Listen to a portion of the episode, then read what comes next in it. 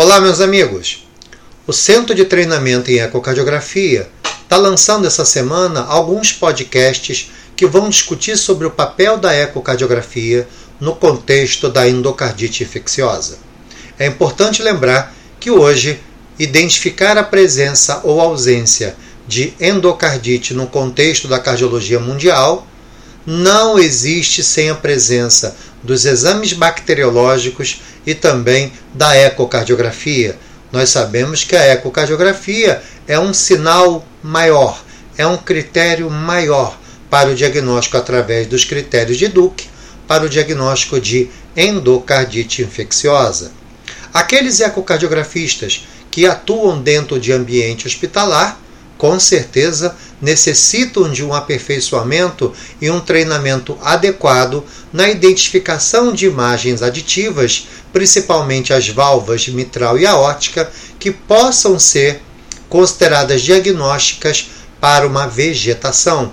Lembrando que a vegetação nada mais é do que uma estrutura aditivada a uma válvula mitral ou uma válvula órtica, há uma corda anterior, a parede posterior do átrio esquerdo, ou seja, uma imagem aditiva, geralmente quando vista na válvula mitral, na face atrial da válvula, quando visto na válvula órtica, na face ventricular da válvula. Lembrando que isso acontece também nas válvulas pulmonar e nas válvulas tricúspide.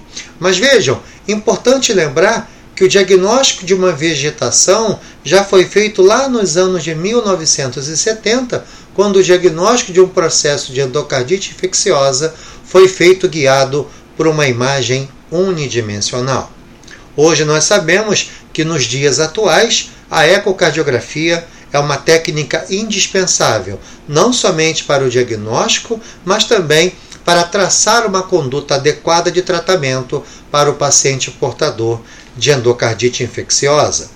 Lembrem que é muito importante alguns aspectos epidemiológicos. A incidência da endocardite na válvula nativa no mundo ocidental é de 1,7 a 6,2 casos para cada 100 mil habitantes. Lembrando que existe uma maior prevalência no sexo masculino em comparação com o sexo feminino, em torno de 1,7 para 1. Lembrando que 55 a 75% dos pacientes com endocardite em válvula nativa geralmente ou apresentam doença cardíaca estrutural prévia ou apresentam exposição prolongada à bacteremia nosocomial, ou geralmente são pacientes usuários de drogas endovenosas. Mas vejam, alguns aspectos importantes devem ser considerados. O envelhecimento da população, devido ao aumento da expectativa de vida e da incidência de doenças valvares degenerativas, assim como pacientes apresentando uma má higiene dentária, pacientes portadores de insuficiência renal crônica em esquema de hemodiálise e também pacientes portadores de diabetes, isso faz com que a patologia endocardite infecciosa se torne mais incidente. É importante estar atento a um grupo diferente de pacientes, os pacientes portadores do vírus HIV. Lembrem que os pacientes infectados com o vírus HIV também apresentam maior risco de endocardite. Porém, a infecção nesses pacientes pode estar relacionado ao uso de droga endovenosa ou muitas vezes pela presença de um catéter de uso prolongado.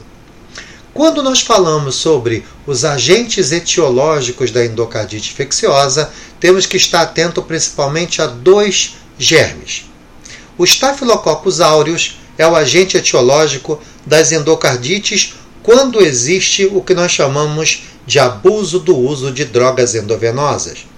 Já os Streptococcus viridans causam entre 30 e 65% das endocardites que não estão relacionadas com os usos de droga.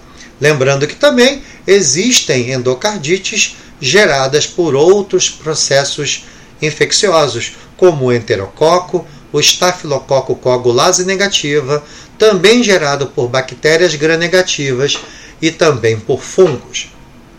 Mas lembre, no próximo podcast vamos falar sobre um trabalho que foi publicado de grande importância no estudo da endocardite infecciosa, que foi o trabalho publicado pelo Dr. Davi Murdoch.